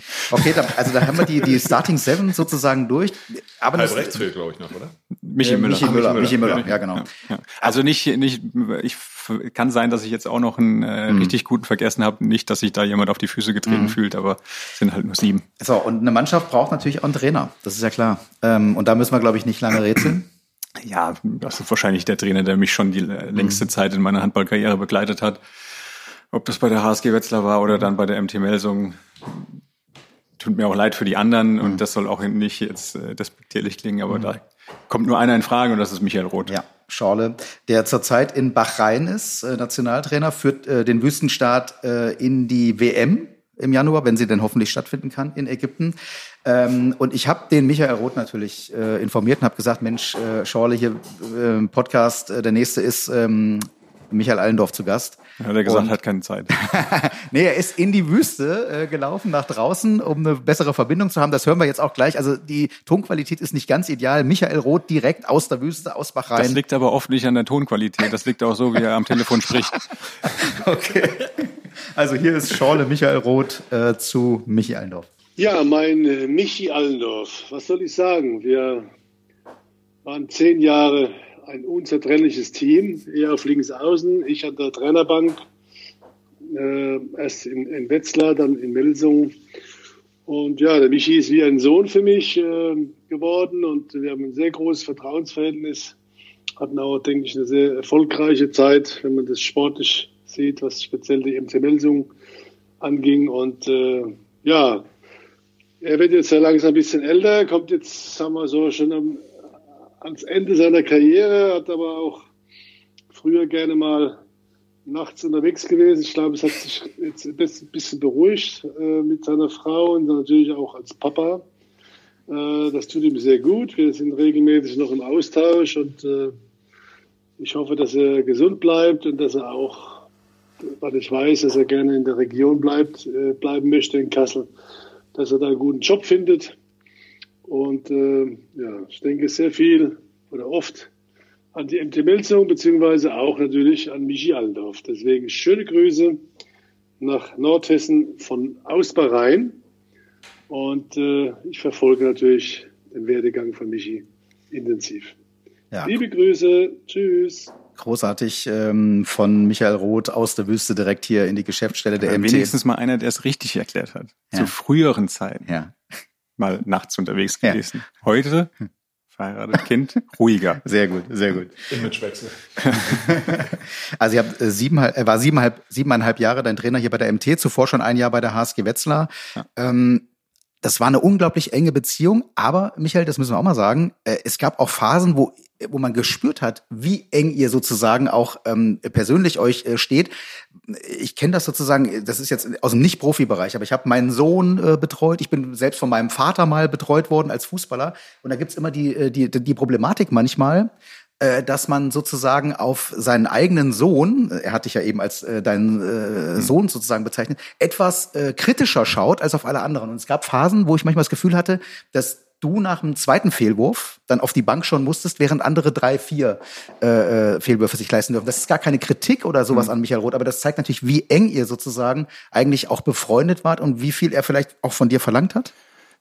Ja, mit Sicherheit. Also äh, Schorle hatte immer seine Leistungsträger, auf die er, auf die mhm. er gebaut hat, und da habe ich, da habe ich auch dazu gezählt. Und ähm, er wollte aber auch immer verhindern, dass man, dass der Eindruck entsteht, dass er gewisse Spieler bevorzugt. Und vielleicht gerade, mhm. weil wir so ein enges Verhältnis hatten, auch privat, Vielleicht ist das dann äh, auch äh, deshalb entstanden, dass ich früher raus musste nach zwei Fehlwürfen, damit eben so ein Eindruck nicht entsteht. Genau, Guck das mal, der hat ein privat so ein, so ein tolles Verhältnis, der darf jetzt eh machen, was er will. Mhm. Das war, das hat er schon im Blick gehabt auch und dadurch ist das wahrscheinlich auch entstanden, ja. Wie viel Kontakt habt ihr noch? Regelmäßig, ja. Mhm. Also wir telefonieren oft und äh, mich jetzt auch schon mal aus der Wüste angerufen und äh, erzählt da, wie es da unten läuft. Und Mhm. ja, also der, auch, auch da ist der private Kontakt eigentlich nie abgerissen. Mhm. Ja, also großartiger Mensch, kann ich auch mal sagen. Also ich sag mal, auch als äh, Journalist soll man ja immer so ein bisschen äh, trotzdem die Distanz wahren, aber äh, menschlich natürlich äh, großartiger Typ, äh, Michael, Michael Roth, ja, muss man sagen. Ja. Auch, auch wenn ich meine, äh, wenn er sagt, wie ein Sohn für ihn, dann freut mich das natürlich anders als andersrum war es ähnlich. Also es ist auch so eine gewisse Vaterfigur geworden, wenn man wirklich fast zehn Jahre jeden Tag zusammenarbeitet oder sich zweimal in der Halle sieht und dann noch Auswärtsfahrten und ich meine, ich frage ihn auch privat mal um Rat, wenn wenn es um irgendwas geht oder habe ich auch habe ich auch früher schon gemacht und dann dann äh, war das immer einer meiner ersten Ansprechpartner. Wir müssen so ein bisschen aufs Tempo drücken, äh, weil ich gucke so ein bisschen auf die Uhr. Also ähm, äh, wir haben ähm, noch eine Rubrik, wo wir den Fans immer die Möglichkeit geben, äh, euch Fragen zu stellen. Und das machen wir jetzt. Fragen vom achten Mann. Die Fanecke. Präsentiert von Dietz Werbetechnik. Ja, und wir haben jetzt die Familie Wendt. Das sind, also das ist Mama Wendt und äh, Tochter Wendt. Die, das sind unglaubliche Michael Allendorf-Fans und deswegen habe ich die beiden natürlich gebeten, äh, die Frage, äh, die beiden Fragen zu stellen. Die erste Frage kommt von der Katharina. Das ist die Mama Wendt. Hallo Micha, nach kurzer Beratung mit deinem Fanclub möchten wir gerne wissen, wie das für euch so ist, Geisterspiele zu spielen und ob du glaubst, dass das vielleicht am Ende der Saison sportlich Einfluss nehmen könnte. Ja, da habe ich eine ganz klare Meinung dazu. Ich finde es eine Katastrophe. Also ähm, wenn man jetzt allein sportlich mal äh, für uns als Mannschaft da, da hingeht, dann ist das, ähm, wir leben alle davon, von den Emotionen in der Halle und gerade bei engen Spielen oder wenn es wirklich um was geht, dann brauchst du die Fans im Rücken und wir hatten im ersten Heimspiel 1600 Zuschauer und das war schon ein Riesenunterschied zu dem, zu dem zweiten Heimspiel jetzt vor, vor null Zuschauern und ich, ich finde es ganz schade äh, und sportlich und für uns als Mannschaft ähm, wünschen wir uns so schnell es geht wieder mehr Zuschauer in der Halle und vor allem nicht vor, vor leeren Rängen zu spielen. Das andere ist dann natürlich auch finanziell wird das auch nicht lange gut gehen. Also wird kein Verein ähm, über, über einen längeren Zeitraum Spiele äh, mit null Zuschauern austragen können.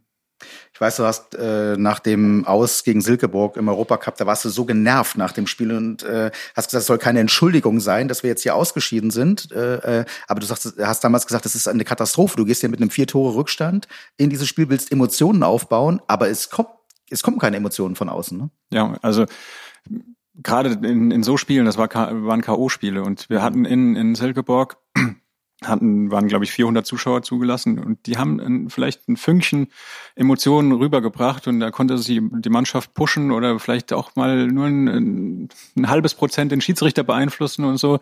Aber das hat, das war schon ein Riesenunterschied und gerade wenn du dann im Rückspiel vier Tore aufholen musst und vielleicht mal auf zwei Tore rankommst oder so und dann kommt noch mal so ein Push von den Zuschauern nach einer Parade von Simic, der immer die Zuschauer voll mitnimmt. Also das, das bringt dich als Mannschaft unheimlich weit nach vorne.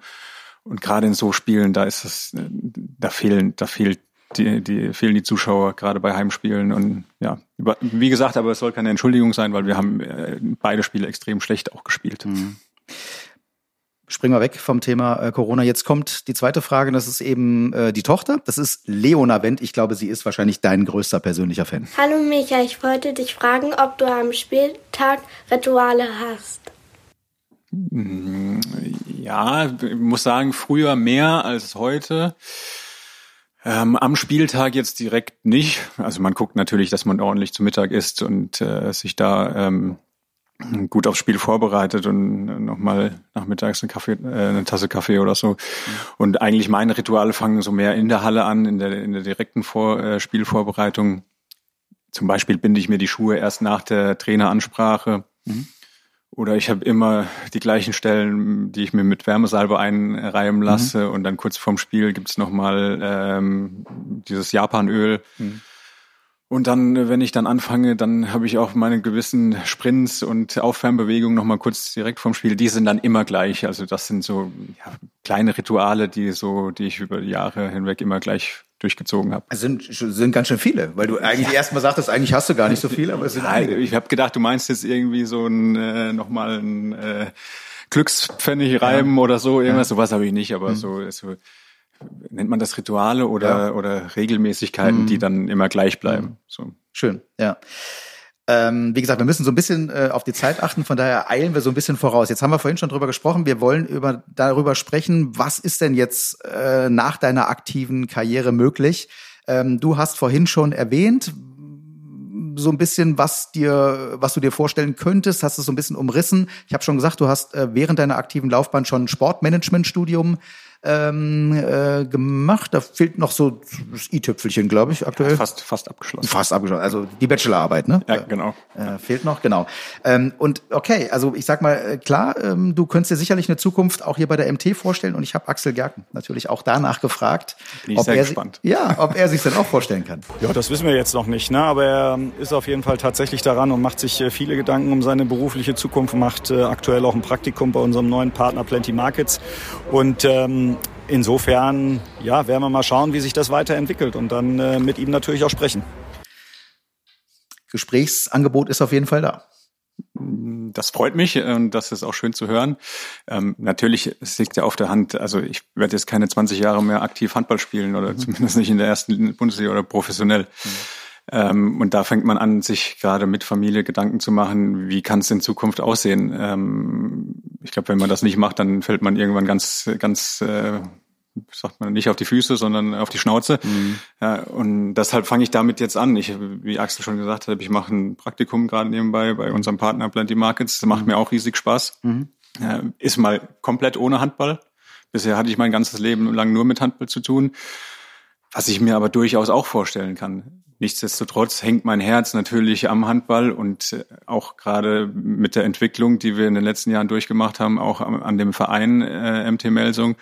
das könnte ich mir natürlich auch sehr, sehr gut vorstellen, ähm, wenn sich da eine Möglichkeit ergeben würde also ich sag mal, du hast ja diese Entwicklung der MT äh, quasi jetzt wirklich äh, durchlebt von 2010 äh, bis jetzt Platz 13 war es 2011, dann seid ihr mal bis auf Platz 4 hoch 2016, aber auch diese ganze professionelle Entwicklung, ich will es jetzt nicht nur an Tabellenplätzen festmachen, sondern allein wenn man die Auslastung der Halle sich betrachtet, also 2010 gab es schon noch viele Spiele, wo dann wo es schwierig war 2000 Leute in die Halle zu bekommen. Jetzt glaube ich im letzten und vorletzten Jahr lag die Auslastung teilweise bei 90 Prozent über die ganze Saison hinweg. Also da hat sich natürlich auch durch Axel vor allem viel viel, durch Axel Gerken äh, viel äh, professionalisiert.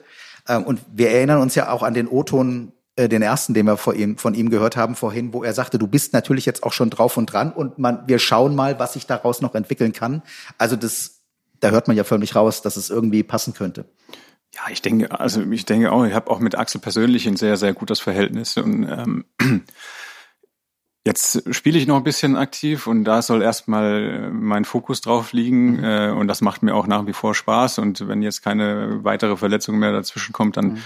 dann ähm, fühle ich mich dazu auch noch sehr gut in der Lage und dann nebenbei oder kann man sich so langsam mal Gedanken machen, was kommt danach mhm. und ähm, mit Sicherheit muss man da noch ein paar Gespräche führen und muss auch mal gucken, was es, was es noch so für Möglichkeiten gibt, aber ich denke, wenn alles gut läuft, dann ähm, bleibe ich der MT vielleicht noch mal länger äh, erhalten, vielleicht in anderer Form. Das nehmen wir doch mit. Und eins muss ich, muss ich noch dazu sagen, der Verein hat sich nicht nur was Zuschauerzahlen äh, angeht, super entwickelt, nicht was die Professionalität angeht, super entwickelt, sondern ich bin hierher gekommen und ich glaube, wir hatten zu dem Zeitpunkt, weiß gar nicht, ob 0 wir zu 24 Punkte. Nee, das meine ich gar nicht. Ich weiß gar nicht, ob wir überhaupt eine Jugendmannschaft hatten. Mhm. Wenn dann relativ niederklassig spielend. Mhm. mhm. So und jetzt haben wir, du weißt es genauer, B-Jugend Deutscher Meister. Mhm. A-Jugend in der Bundesliga. A-Jugend in der Bundesliga. In der Spitze so. in Hessen. Und das hat sich natürlich auch extrem weiterentwickelt und ist viel professioneller geworden. Und da kann man, glaube ich, auch stolz drauf sein. Äh, weißt du, und allein für diesen Ausstieg jetzt aus deinem Element und diese, dieser Brückenschlag zu Axel Renner musst du normalerweise hier bleiben. Ja? Also das ist ja sensationell. Denn äh, an dem äh, Punkt äh, sind wir jetzt, dass wir rüber switchen zu Axel Renner gebürtiger Berliner. Ähm, jetzt versuch doch mal was auf Berlinerisch äh, zur Karriere von Michael Allendorf äh, zu sagen. So aus der Lammeng heraus.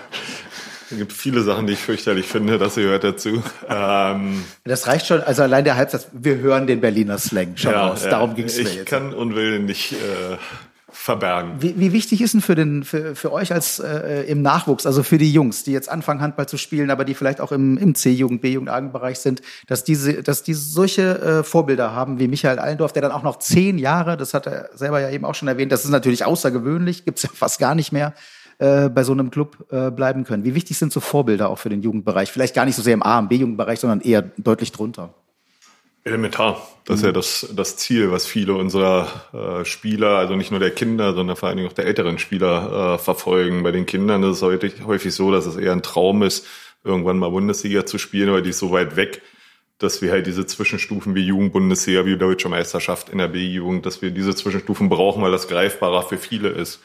Der, der Sprung dann hoch in dem Bereich, wo Michi und unsere Jungs sind, den schaffen ja nur weniger. Mhm zu dir als Person. Du bist seit 2013 jetzt hier bei der MT, bist der Jugendkoordinator ähm, der MT Talents. Wir wollen es aber auch einmal komplett aussprechen. Das ist ein Zusammenschluss äh, und heißt ja auch so eigentlich offiziell der MJSG Melsung Körle Guxhagen. Äh, ihr bezeichnet sie jetzt weil es auch einfacher greifbar dann ist als MT Talents. Hast zuvor, bevor du nach Melsungen kamst, 2005 bis 2011 die Nachwuchsakademie beim VfL Gummersbach äh, geleitet. Davor warst du als Verbandstrainer in äh, Berlin tätig. Ähm, ich habe jetzt es kommt gleich, Axel erzählt, wie der Kontakt zur MT Melsung äh, zustande kam. Ich habe den Axel Gerken natürlich auch erstmal gefragt, wie wichtig ist ein Axel Renner für das, was Michael Allendorf eben angedeutet hat, für diese Entwicklung von 0 auf 100, der Nachwuchsbereich, als Michael hierher gekommen ist, 2010, aber auch Axel, als du gekommen bist, 2013, war bei weitem nicht so professionell, wie er sich jetzt durch dich entwickelt hat. Und Axel Gerken äh, sagt uns ein bisschen was, äh, wie viel das auch mit dir zu tun hat. Ja, total wichtig, weil er grundsätzlich schon mal vorgeschrieben ist äh, für die, nach den Richtlinien des Jugendzertifikats. Das ist der eine Punkt. Aber es war bei uns damals ähm, sehr schnell eine, eine ähm, eine Entscheidung, die wir, die wir einfach treffen wollten, um unsere Nachwuchsarbeit zu forcieren. Ich kannte Axel Renner damals schon aus ähm, Gummersbacher Zeiten und wusste, dass er strategisch gut unterwegs sein wird. Und äh, dann konnten wir ihn glücklicherweise zu uns holen und wir haben äh, dann angefangen, unseren Nachwuchsbereich sukzessive zu entwickeln. Ähm, ein Meilenstein in der ganzen Geschichte war sicherlich unsere Talente-WG, was das Ganze nochmal ähm, beschleunigt hat, muss man sagen. Und äh, insofern sind wir viel schneller ähm, da erfolgreich geworden, als wir das äh, zunächst angenommen haben. Wir haben damals, äh, ähm, die ersten Überlegungen gingen dahin, dass wir gesagt haben, okay, jetzt haben wir lange Zeit vielleicht nicht so unglaublich großen Fokus darauf gelegt. Wir brauchen bestimmt äh, zehn Jahre, um das äh, zu entwickeln. Äh, die haben wir noch nicht mal rum äh, oder noch lange nicht rum und äh, waren jetzt schon zumindest in der B-Jugend Deutscher Meister und auch in der, ähm, in der A-Jugend Vize-Deutscher Meister und äh, haben äh, schon neben Johannes Goller, Dimitri Ignatov, ähm, einige Spieler rausgebracht, die tatsächlich äh, jetzt in der ersten oder zweiten Liga auch tragende Säulen spielen. Und jetzt äh, bestes Beispiel aktuell natürlich Ole Prekler. Und wie viel Erfolg davon äh, gehört Axel Renner? Ja ein Riesenanteil, weil äh, er organisiert äh, die, die Sache natürlich, äh, natürlich in, in enger Abstimmung mit mir, aber äh, er ist dafür verantwortlich, er ist für die Trainer verantwortlich und äh, natürlich auch zum großen Teil mit den Trainern, was in den Kadern passiert. Und äh, natürlich für das ganze Nachwuchskonzept, für das Trainingskonzept. Und insofern hat er einen Riesenanteil daran. Und das kann man nicht hoch genug anrechnen, ähm, weil das äh, nicht nur unser Image verbessert hat oder wir Spieler entwickelt haben, sondern letztendlich auch dazu führt, dass wir äh, mit Sicherheit eine positive Zuschauerentwicklung in der Bundesliga haben unter anderem. Ähm, und insofern ist das ein Riesenanteil, den er daran hat. Ja, Axel, großes Lob äh, von äh, Axel Gerken. Lass es uns versuchen, chronologisch mal ein bisschen aufzubauen. Was war der Status quo 2013, als du gekommen bist, was den Nachwuchsbereich hier angeht? 2013 hatten wir eine Mannschaft in der Oberliga in Hessen, die im darauffolgenden Jahr auch hessischer Meister geworden ist. Ähm, Allerdings gab es darüber halt noch äh, eine Regionalliga oder Bundesliga, hieß das, glaube ich, damals schon sogar. Mhm. Ähm, insofern waren dann noch vier, fünf andere Mannschaften in Hessen noch ein Stück weit vor, aber war halt im Prinzip unser erster Titel. Mein Vorgänger Tim Ulzheimer hatte anderthalb oder zwei Jahre vorher angefangen und hatte diese drei Vereine, Rot-Weiß Körde, TuSburg Uxhagen und MT Melsung zusammengeführt. Mhm um äh, die, die Talente, die hier im Schwalm-Eder-Kreis sind, zu sammeln und ähm, das äh, bezog sich aber mehr auf die älteren Jahrgänge, also gerade dieser A-Jung war da so der, der, der Fokus dieser, mhm. dieser Geschichte.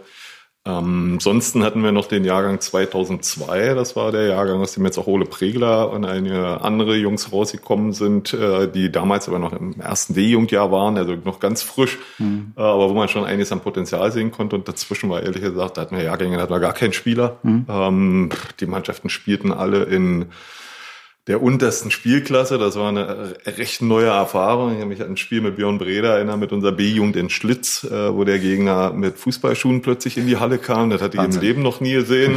Und das waren so die Anfänge. Darüber ja. reden wir heute noch und äh, haben viel Spaß häufig dabei, aber das war schon ja. manchmal auch anstrengend, muss man mhm. sagen. Mhm.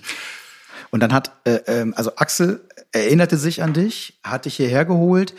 Ich um, äh, schreib das jetzt mal so ein bisschen. Also deine Aufgaben sind die Entwicklung und Konzepte natürlich äh, zu, äh, zu erstellen, äh, damals überhaupt erstmal zu erstellen. Wie geht denn Nachwuchsarbeit auch professioneller?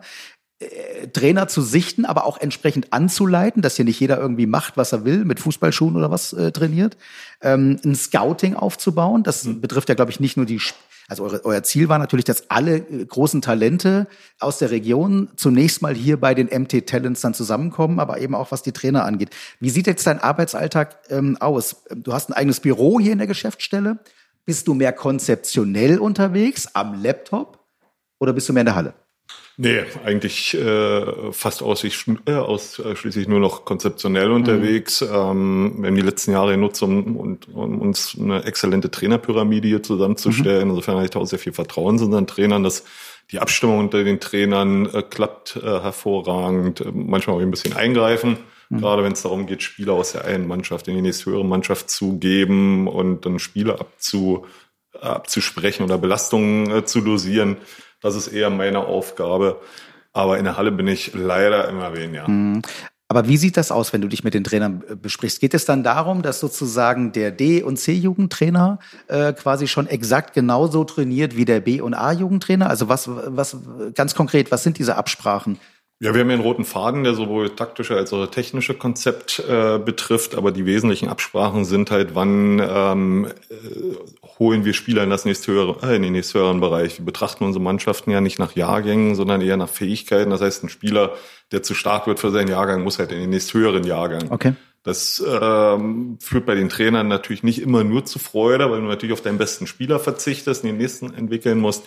Aber am Ende sind die Trainer mittlerweile so eng zusammengewachsen, dass wir alle merken, dass wir davon profitieren, dass wir permanent halt unsere Leute weiterentwickeln. Aber das war halt schon, äh, hat eine Zeit gedauert, bis wir uns so abgestimmt mhm. haben. Wie würdest du äh, oder wie kann man deine oder eure Erfolge äh, bemessen? Du hast das jetzt eben schon angesprochen. Der Trainer der B-Jugend wird wahrscheinlich sagen, na ja, ich will mit der B-Jugend deutscher Meister werden. Äh, du musst aber natürlich so ein übergelagertes äh, Ziel möglicherweise vor Augen haben, weil Axel möglicherweise das Ziel hat, dass du relativ viele von diesen Talenten irgendwann mal für die erste Mannschaft entwickelst. Da ist vielleicht eine deutsche Meisterschaft zwischendurch zwar ganz schön, aber nicht entscheidend. Also äh, was sind die Erfolge, wo du dich auch dran messen lassen kannst und willst?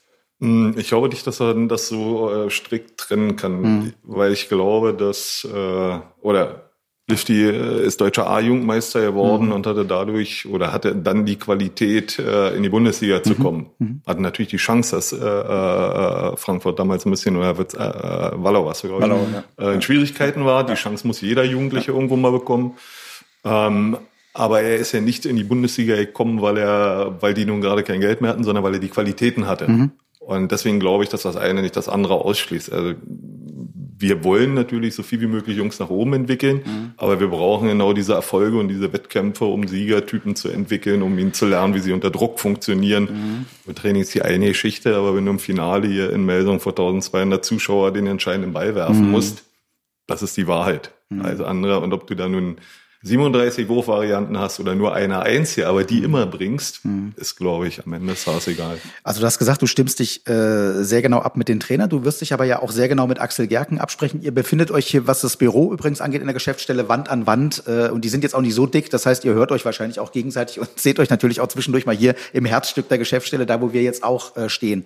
Wir haben ein Vorgespräch geführt, Axel, und du hast mir mal gesagt, ihr denkt im Grunde genommen, was den Profibereich angeht, immer so zwei Jahre voraus. Wir können das ja jetzt einfach mal festmachen. Wenn wir jetzt einen Michael Allendorf hier haben, wo wir, wie er selbst sagt, sozusagen äh, jetzt nicht mehr 15 Jahre spielen wird. Und Axel Gerken wird sich möglicherweise irgendwann die Frage stellen, was ist mit äh, der Position, mit der Linksaußenposition von Michael Allendorf in zwei Jahren? kommt er dann zu dir und sagt, muss ich mir jetzt einen neuen Linksaußen suchen? Oder hast du bereits jetzt äh, jemanden im Nachwuchsbereich, von dem du weißt, der kommt in zwei Jahren möglicherweise als Profi in Frage?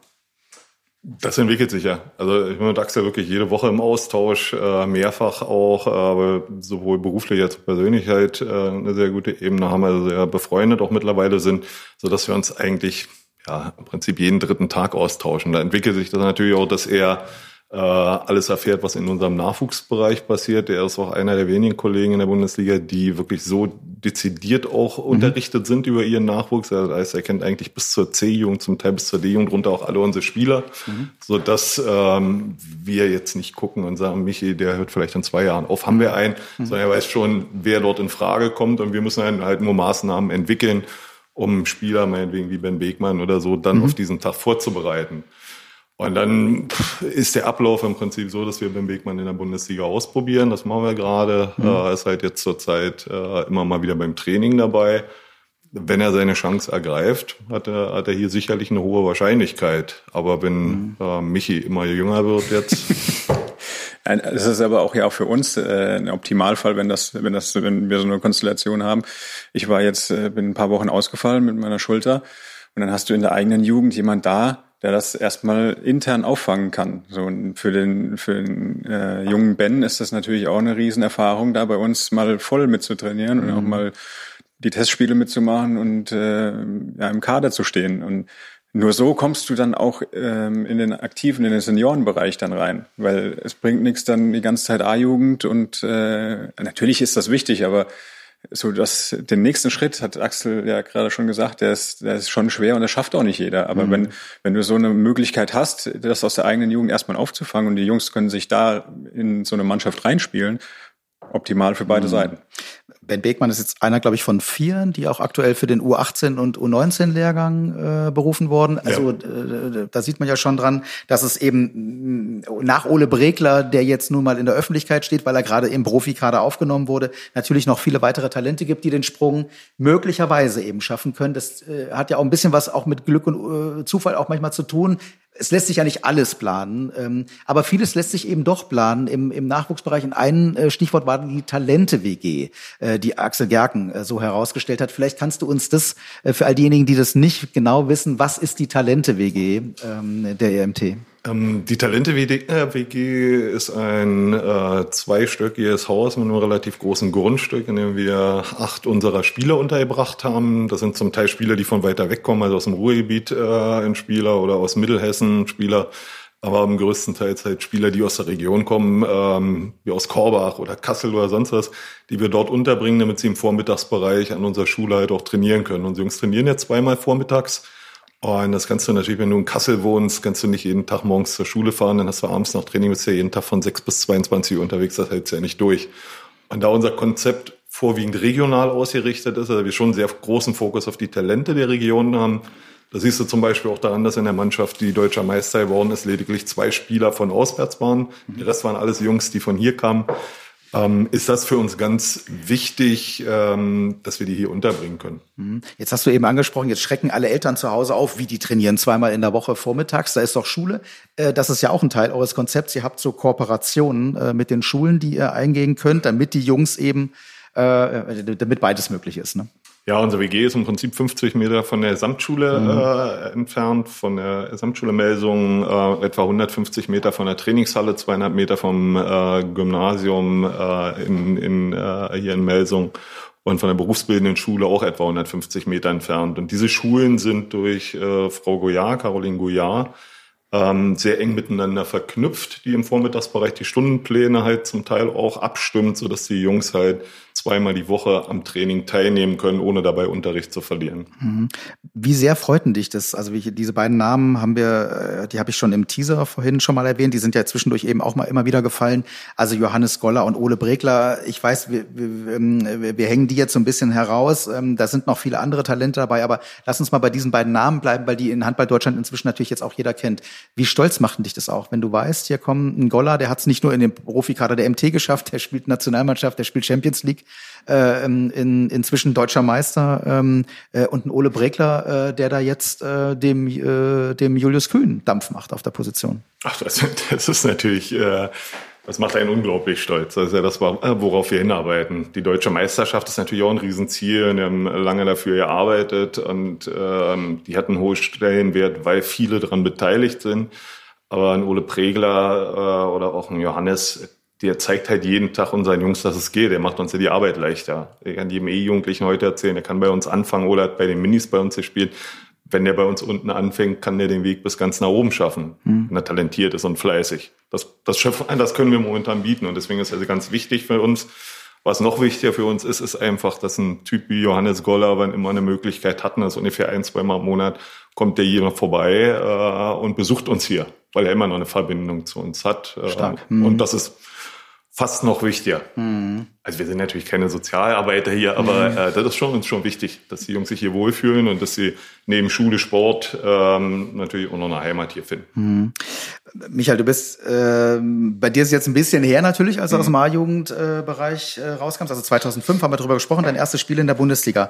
Äh, wenn du diese Entwicklung in diesem Nachwuchsbereich nicht nur bei der MT, sondern deutschlandweit, weltweit im Grunde mal betrachtest und wenn du allein diese diese Typen dir mal, äh, wie die athletisch aus der Jugend rauskommen, du bist jetzt ein Linksaußen, das sind jetzt nicht sowieso nicht immer die die allerkräftigsten, klar, aber wenn mir ich sag ich sage mal vor 15 Jahren sah auch ein äh, halb links äh, halb linker wie Ole Break Entwickler anders aus als heute, ja. wenn der aus der A-Jugend herauskommt. Was, ist, was sind denn das für Kerle, für Athleten? Ja, das ist, was Axel gerade schon erklärt hat, ist halt dieses, äh, heutzutage sind ganz andere Möglichkeiten vorhanden, äh, gerade Talente-WG, äh, Kooperationen mit Schule, äh, dass die Jungs vormittags trainieren können. Das gab es zu unserer Zeit noch gar nicht. Mhm. Also bei mir war es wirklich so, ich habe in Heppenheim gewohnt, mhm. bin da zur Schule gegangen, hatte Schule bis um drei. Mhm. So einfache Entfernung nach Wallau waren 63 Kilometer. Mhm. Ich hatte noch keinen Führerschein. Das heißt, Oma, Opa, andere Oma, Opa, Mutter, Vater, immer irgendjemand fahren. Mhm. Dann bin ich nach Wallau gefahren. Dann war erst A-Jugendtraining. Dann habe ich auch noch zweite Mannschaft Regionalliga gespielt.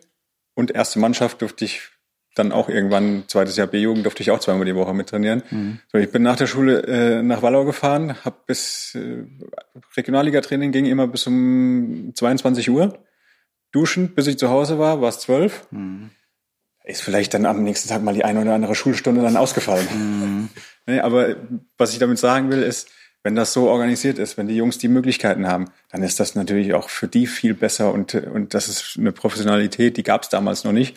Und deshalb kannst du dich wirklich auf deinen Sport äh, voll konzentrieren und kannst das Beste aus dir rausholen also auch also diese athletische Ausbildung äh, nicht zu vergleichen mit heute. Ihr habt äh, mit mit Florian Sölter einen Athletikcoach, der zwar jetzt auch für die Profis arbeitet, aber ja eigentlich für den von dir äh, für den für den Nachwuchs sozusagen äh, engagiert wurde. Also ihr bildet die Jungs äh, komplett anders aus, als das früher der Fall war. Ja, sicher, sicher. Also wir haben ja durchschnittlich sieben Trainingseinheiten die Woche äh, plus Spiel am Wochenende mhm. und äh, Auswahllehrgänge, die ja gerade im B- und A-Jugendbereich zum Teil, gerade wenn du Nationalspieler bist, äh, schon erheblich sind. Meines Erachtens vielleicht sogar ein mhm. Stück zu viel wird mittlerweile. Mhm.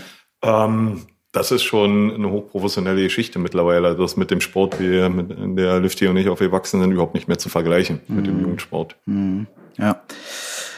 Ähm, jetzt müssen wir auch bei euch natürlich kurz über die Corona-Problematik noch sprechen. Michael hat es angesprochen, also die äh, MT-Profis jetzt zurzeit ohne Zuschauer. Äh, Axel, da kannst du fast nur von träumen. Bei euch geht es jetzt darum, dass gar keine Spiele möglicherweise stattfinden können. Wir zeichnen den Podcast auf am Donnerstag, 23. Äh, September. Und du hast, Axel, unmittelbar vor Podcastbeginn ja eine ziemlich schlechte Nachricht bekommen, was auch den Nachwuchsbereich angeht. Ja, Stand heute hat äh, Hessen vor anderthalb Stunden den Spielbetrieb eingestellt, also zumindest auf Landesliga- und Oberliga-Ebene. Ähm, das ist schwierig, äh, weil wir jetzt schon ein halbes Jahr im Prinzip nicht gespielt haben.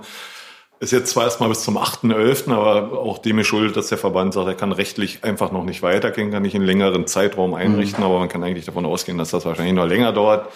Das macht uns Sorgen, ähm, weil wir A, diese Spiele brauchen, um die Jungs auszubilden und sie einfach auch ähm, in Stimmung zu halten. Weil wenn du den ganzen Tag nur trainierst und nie mal einen Wettkampf hast, das ist verrückt. Mhm. Also das machst du auf Dauer nicht mit. Aber viel mehr Sorgen machen uns halt unsere Partnervereine in der Region, die Vereine, die halt nur ein, zwei, drei Mannschaften haben, äh, die jetzt seit einem halben Jahr nichts hatten, äh, die reihenweise jetzt schon ihre Mannschaften abmelden und wo wir als äh, Verband hier wirklich auch Einbrüche befürchten. Und das ist schwierig für uns momentan. Das wird eine herausfordernde Situation. Für alle, sage ich mal, im äh, Sportbereich und wir schauen jetzt vor allem auf den Handballbereich. Axel, vielen, vielen Dank. Wir drücken äh, im Nachwuchsbereich kräftig die Daumen, dass weitere Gollers, dass weitere Bregler, äh, weitere Breglers hochkommen, dass aber natürlich auch die Jungs vor allem in ihren verschiedenen Altersstufen auch den Spaß am Handball natürlich äh, nicht verlieren. Der ist ja sozusagen erstmal der Kern hinter allem ähm, äh, und dann äh, die Erfolge sind ja dann möglicherweise eine Folge äh, dessen. Dankeschön, Axel, für die Einblicke im Nachwuchsbereich. Danke Michael, danke dir natürlich auch und äh, wir drücken die Daumen. Axel Gerken ist ja da, also das Gespräch Gesprächsangebot haben wir gehört im Podcast. Klopf ja gleich nochmal an. Klopf's mal an. Ne? Genau. Also euch zu Hause, äh, liebe MT-Fangemeinde, vielen Dank, dass ihr natürlich auch die dritte Folge hier vom Podcast gehört habt. Bilder und Videos von der Aufzeichnung gibt's wie immer bei Insta und bei Facebook. Der Alibert Kessler war zwischendurch hier, hat äh, ordentlich geknipst und gefilmt. Die nächste Folge gibt's dann in rund vier Wochen, Ende November. In dem Sinne, äh, gerade in den Corona-Zeiten wichtig. Bleibt gesund, bleibt aber auch handballgeil. In diesem Sinne rot-weiße Grüße an euch alle da draußen im handballverrückten MT-Land. Mein Name ist Patrick Schumacher. Bis bald.